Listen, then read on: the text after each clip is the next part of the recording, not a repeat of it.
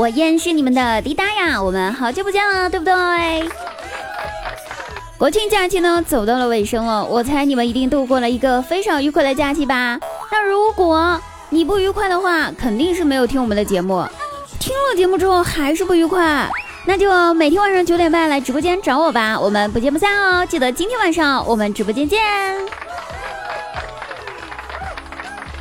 节目开始之前呢，有个事儿想询问一下大家。听说最近院线的电影都非常好看，什么长津湖啊，我和我的父辈啊，什么毒液二啊，啥一大堆，特别特别的多。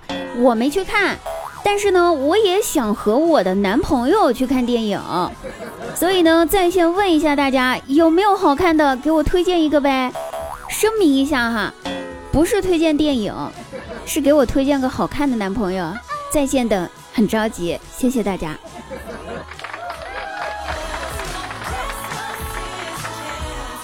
我们节目的老听众呢，都知道滴答是真的日常怀疑自己是不是自己的爸妈亲生的。直到前两天，当我爸把一串汽车的钥匙交到我手里面的那一刻，我终于确定了。我拿到钥匙的那一刻，兴奋地问我爸：“爸，这是给我买的车吗？”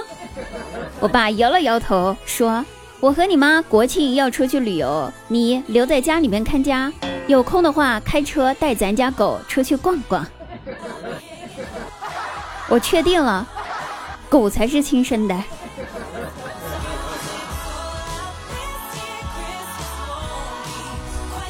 那我闺蜜呢？最近呢，经济有点困难，找我借钱。想想哈，朋友有难，咱们必须有福同享，有难同当啊！大家说对不对？是不是这个道理？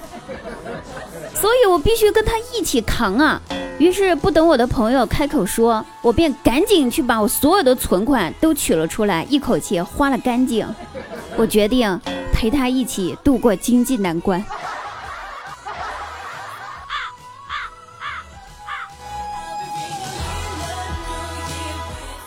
张大鸟呢，最近升职成为门店经理了。晚上的时候，他媳妇儿突然跟他说：“老公。”我去你们公司给你做秘书吧，好不好呀？张大脸懵了，为啥呀，老婆？然后他老婆一脸神秘兮兮的说：“这样子的话，以后 每天晚上你不再跟老婆一起睡，而是和女秘书一起睡，想想多刺激呀！”我觉得还是算了吧，这是典型的有事儿自己干，没事儿秘书干。无论咋样都是吃亏的。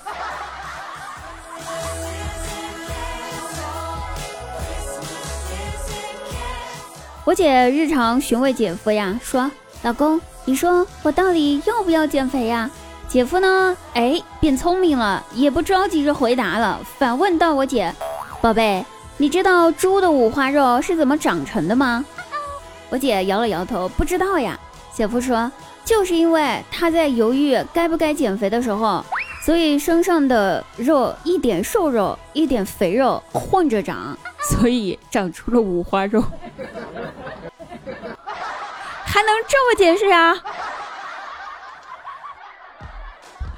好了，各位朋友，本期节目呢就到此结束了。那咱们这个国庆出去自驾游返程的朋友们呢，大家记得路上非常拥堵啊，多带够吃的喝的哈，千万不要亏待自己。我们本期节目就到此结束了，晚上直播间九点半不见不散。